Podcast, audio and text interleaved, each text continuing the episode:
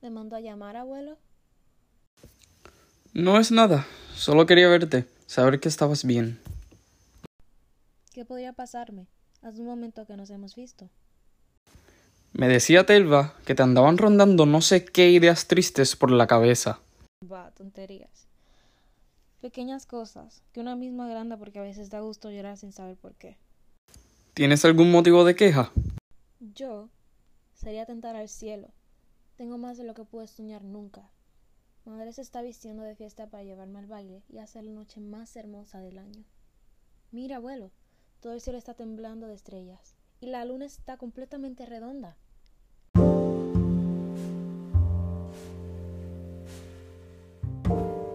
El abuelo se estremece al oír estas palabras. Repite en voz baja como una obsesión. Completamente redonda. Es la séptima vez desde que llegaste. ¿Tanto ya? Qué cortos son los días aquí. Dime la verdad, por lo que más quieras, ¿eres verdaderamente feliz? Todo lo que se puede ser en la vida. No me ocultas nada. ¿Por qué había de mentir? No puede ser. Tiene que haber algo. Algo que quizá tú misma no ves claro todavía, que se está formando dentro, como esas nubes de pena que de pronto estallan, y que sería tan fácil destruir si tuviéramos un buen amigo a quien encontrarlas a tiempo. No lo entiendo, abuelo, pero me parece que no soy yo la que está callando algo aquí. ¿Qué le pasa hoy? ¿Serán imaginaciones? Sí, por lo menos pudiera creer que soñé aquel día, pero no. Fue la misma noche que llegaste tú, hace siete lunas, y tú estás aquí de carne y hueso. ¿De qué sueño habla? No me hagas caso. No sé lo que digo. Tengo la sensación de que nos rodea un gran peligro, que va a saltarnos encima de repente, sin que podamos defendernos, ni saber ni siquiera por dónde viene. ¿Tú has estado alguna vez sola en el monte cuando descarga la tormenta? Nunca. Es la peor de las angustias. Sientes que el rayo está levantando en el aire como un látigo. Si te quedas quieto, lo tienes encima. Si echas a correr, es la señal para que te alcance. No puedes hacer nada más que esperar lo invisible, conteniendo el aliento. Y un miedo animal se te va metiendo en la carne, frío y temblando, como el morro de un caballo. ¡Madre! Silencio. No te asustes, criatura. ¿Por qué llamas? Por usted. Es tan extraño todo lo que está diciendo. Ya pasó, tranquilízate. Y repíteme que no tienes ningún mal pensamiento, que eres completamente feliz, para que yo también quede tranquilo. Se lo juro. Es que no me cree. Soy tan feliz que no cambiaría un solo minuto de esta casa por todos los años que he vivido antes. Gracias, Adela. Ahora quiero pedirte una cosa. Esta noche, en el baile, no te separes de mí. Si oyes que alguna voz extraña te llama, apriétame fuerte la mano y no te muevas de mi lado. ¿Me lo prometes? Prometido.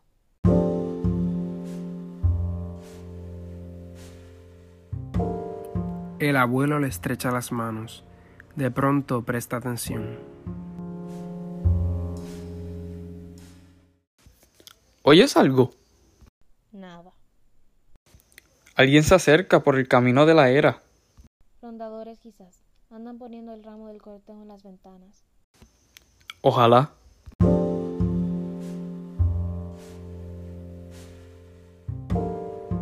Sale hacia el corral.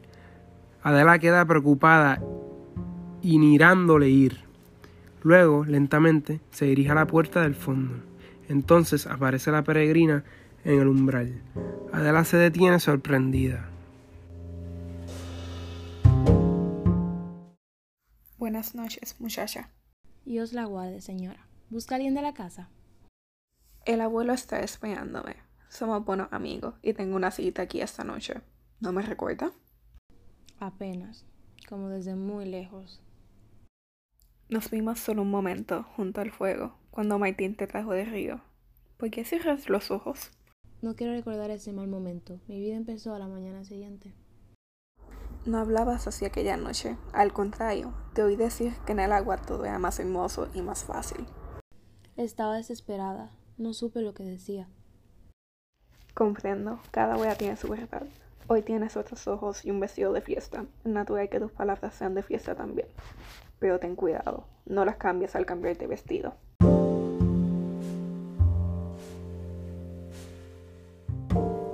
Deja el bordón. Llegan corriendo los niños y la rodean gozosos. Es la andariega de las manos blancas. Nos hemos acordado tanto de ti. ¿Vienes para la fiesta? Yo voy a saltar la hoguera como los grandes. ¿Vendrás con nosotros? No, cuando los niños salten por encima del fuego, no quisieran nunca estar allí. Son mis mejores amigos. Ellos me acompañarán. ¿No necesitas nada de mí? Todavía no. ¿Y haz luego el baile? A medianoche, cuando enciendan las hogueras, Las hogueras se encienden al borde del agua, ¿verdad? junto al remanso. Está bien. Volvemos a vernos. En el remanso.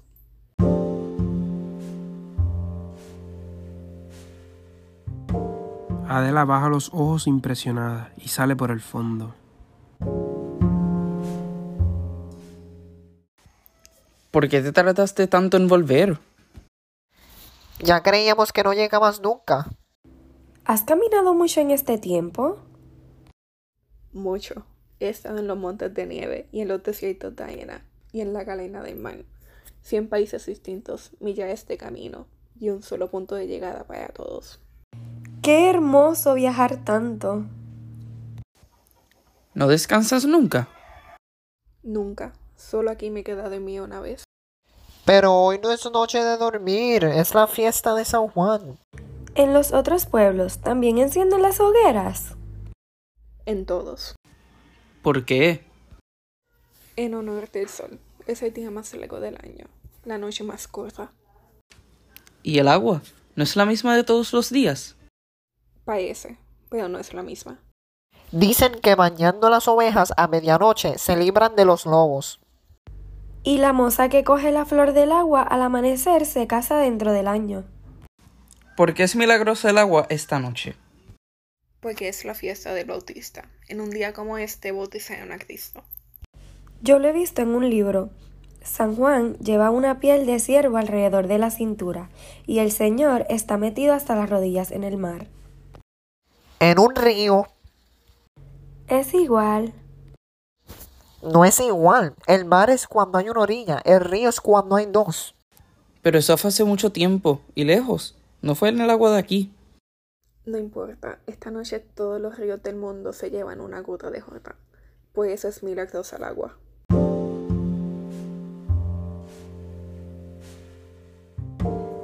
Los niños callan un momento impresionados. Deja a los niños. No quiero ver tus manos sobre su cabeza.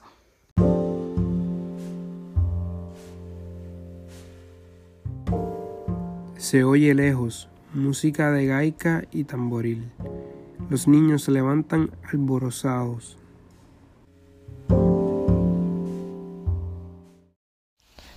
Oyes, la gaita, abuelo.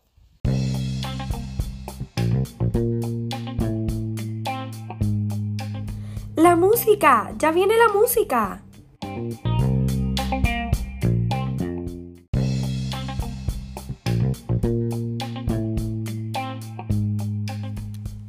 La música, ya viene la música. Por fin has vuelto. ¿No me esperabas? Tenía la esperanza de que te hubieras olvidado de nosotros. Nunca faltan mis promesas, por mucho que me duela a veces. No creo en tu dolor.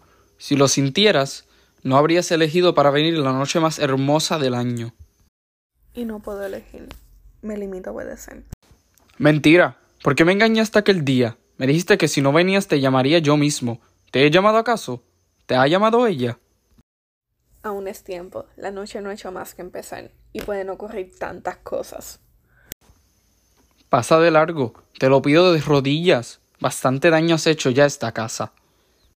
No puedo regresar sola. Llévame a mí si quieres. Llévate a mis ganados, mis cosechas, todo lo que tengo. Pero no dejes vacía mi casa otra vez, como cuando te llevaste a Angélica. Angélica. ¿Quién es esa Angélica de la cual todos habláis? ¿Y eres tú quien lo pregunta? ¿Tú que nos la robaste? Yo. ¿No recuerdas una noche de diciembre, en el remanso, hace cuatro años? Mírala aquí, todavía llevaba en los oídos las canciones de boda y el gusto del primer amor entre los labios. ¿Qué has hecho de ella? Hermosa muchacha. ¿Era el esposo de Martín? Tres días lo fue. ¿No lo sabes? ¿Por qué finges no recordarla ahora? Yo no miento, abuelo. Te digo que no la conozco. No la he visto nunca. ¿No la has visto? Nunca. Pero entonces, ¿dónde está? Habla. ¿La buscasteis en el río? Y todo el pueblo con nosotros. Pero solo encontramos el pañuelo que llevaba en los hombros. ¿La buscó Martín también? Él no. Se encerraba en su cuarto apretando los puños. ¿Por qué lo preguntas? No sé. Hay aquí algo oscuro que a los dos nos importaba igual. Si no lo sabes tú, ¿quién puede saberlo? El que más cerca estuviera de ella. ¿Quién? Quizás el mismo Martín. No es posible, porque había de engañarnos. Ese es el secreto. Silencio, abuelo. Él baja. Déjame sola. ¿Qué es lo que te propones? Saben, déjame.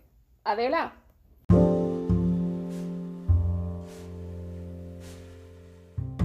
Después, antes que Martín aparezca, se desliza furtivamente por primera derecha. Baja Martín, llega Adela. ¿Me llamabas? Yo no. Qué extraño. Me pareció oír una voz. En tu busca iba. Tengo algo que decirte. Muy importante ha de ser para que me busques. Hasta ahora siempre has oído de mí. No soy hombre de muchas palabras. Y lo que tengo que decirte esta noche cabe en una sola. Adiós. Adiós. ¿Sales de viaje? Mañana, con los arrieros a Castilla. ¿Tan lejos? ¿Lo saben nosotros? Todavía no. Tenía que decírtelo a ti la primera. Tú sabrás por qué. ¿Vas a estar fuera mucho tiempo? El que haga falta. No depende de mí. No te entiendo. Un viaje largo no se decía así de repente y a escondidas como una fuga. ¿Qué tienes que hacer en Castilla? ¿Qué importa? Compraré ganado o renuevos para las viñas. Lo único que necesito es estar lejos. Es mejor para los dos. Para los dos. Es decir, que soy yo la que te estorba. Tú no, el pueblo entero. Estamos viviendo bajo el mismo techo y no quiero que tu nombre ande de boca en boca. ¿Qué pueden decir de nosotros? Como un hermano te mire desde el primer día, y si hay algo sagrado para mí ese recuerdo de Angélica. No, Martín. Tú no eres un cobarde para oír así de los perros que ladran. Tiene que haber algo más hondo. Mírame a los ojos. ¿Hay algo más? ¡Déjame! Si no es más que la malicia de la gente, yo les doy el paso por los dos. Puedo gritarles en la cara que es mentira. ¿Y de qué sirve que lo grites tú si no lo puedo gritar yo? Si te huyo cuando estamos solos, si no me atrevo a hablarte ni mirarte de frente, es porque quisiera defenderme contra lo imposible, contra lo que ellos han sabido antes de yo mismo. ¿De qué me vale morderme los brazos y retorcerme entre las sábanas diciendo no, si todas mis entrañas rebeldes gritan que sí? Martín.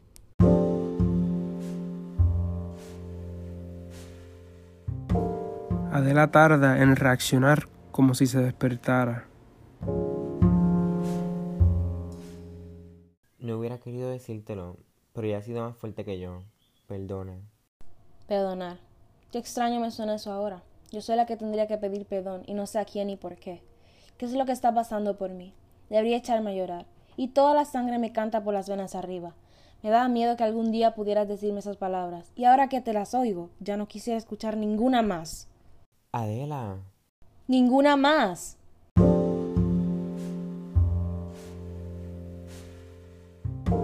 Martín la besa en un silencio violento. Pausa. ¿Qué va a ser de nosotros ahora? ¿Qué importa ya? Me has dicho que me quieres y aunque sea imposible, el haberte oído una sola vez vale toda una vida. Ahora, si alguien tiene que marcharse de esta casa, seré yo la que salga. Eso no. Es necesario. ¿Crees que la madre podría aceptar nunca otra cosa? Nuestro amor sería para ella la peor traición al recuerdo de Angélica. ¿Y crees tú que si Angélica fuera solo un recuerdo tendría fuerza para separarnos? Los muertos no mandan. Ella sí. Su voluntad sigue viviendo aquí, y yo seré la primera en obedecer. Escúchame, Adela. No puedo más. Necesito compartir con alguien esta verdad que se me está pudriendo dentro. Angélica no era esa imagen hermosa que soñáis. Todo ese encanto que hoy la rodea con reflejos de agua Todo un recuerdo falso. No, calla. ¿Cómo puedes hablar así de una mujer a quien has querido? Demasiado. Ojalá no lo hubiese querido tanto. Pero a ti no te engañará. Tú tienes que saber que toda su vida fue una mentira, como lo fue también su muerte. ¿Qué quieres decir? ¿No lo has comprendido aún? Angélica vive, por eso nos separa. No es posible. No es posible. Mientras fuimos novios, era eso que todos recuerdan, una ternura fiel, una mirada sin sombra y una risa feliz que penetraba desde lejos como el olor de la hierba cegada, hasta que hizo el viaje para encargar las galas de boda. Con pocos días hubiera bastado, pero tardó varias semanas. Cuando volvió no era la misma.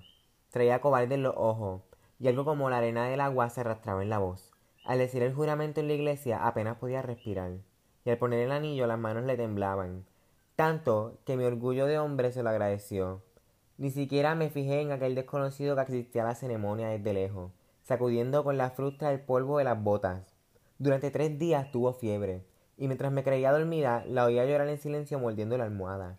A la tercera noche, cuando la vi salir hacia el río y corrí detrás de ella, ya era tarde. Ella misma desató la barca y cruzó a la otra orilla, donde le esperaba aquel hombre con dos caballos. ¿Y los dejaste marchar así? Tú, el mejor jinete de la sierra llorando entre los juncos. Toda la noche galopé inútilmente, con esa escopeta al hombro y la espuela chorreando sangre, hasta que el sol me pegó como una pedrada en los ojos. ¿Por qué callaste al volver? ¿Podía hacer otra cosa? El primer momento siquiera lo pensé, pero cuando encontraron su pañuelo en el remanso y empezó a correr la voz de que se había ahogado, comprendí que debía callar.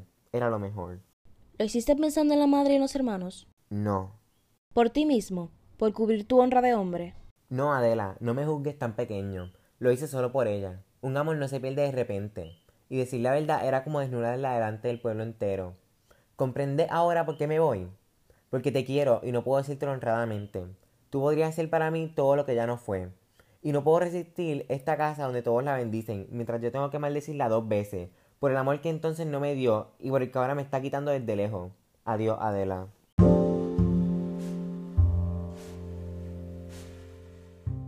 Sale dominándose. Adela, sola, rompe a llorar. La peregrina aparece en un umbral y con los ojos iluminados. La contempla en silencio. Vuelve a oírse lejos el grito alegre de la gaita. Entran los niños y corren hacia Adela. Ya van a encender la primera hoguera. Están adornando de espaldañas la barca para cruzar el río. Y las mozas bajan cantando, coronadas de tréboles. Va a empezar el baile. ¿Nos llevas?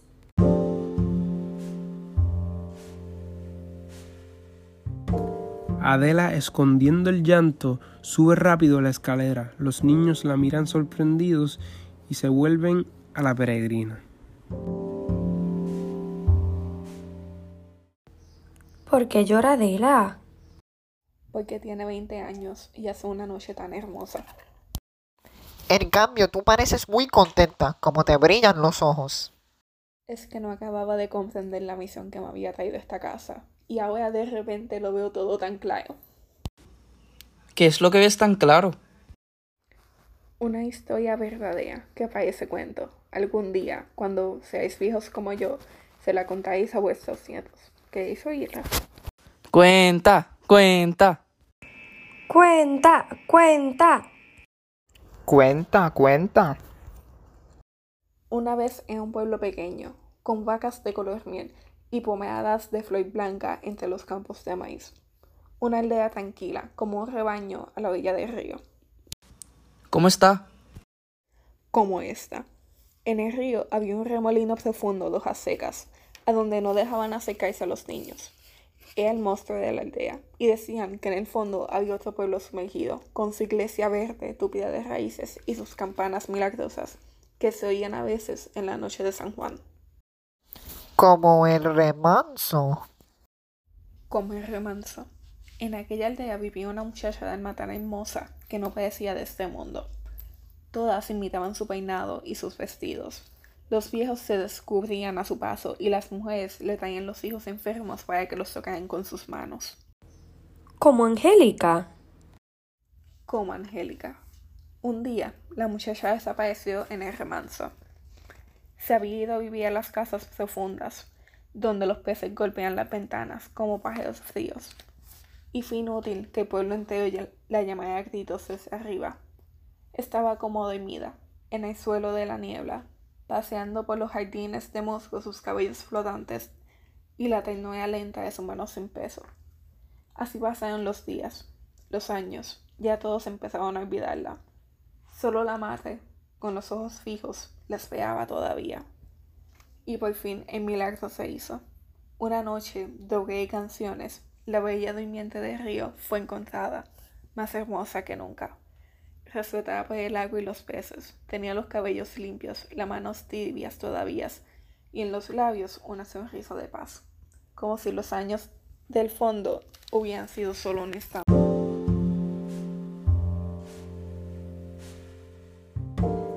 Los niños callan un momento impresionados.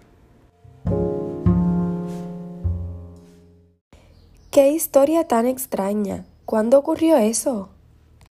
No ha ocurrido todavía, pero ya está cerca. ¿No os acordáis? Esta noche todos los ríos del mundo llevan una gota del Jordán.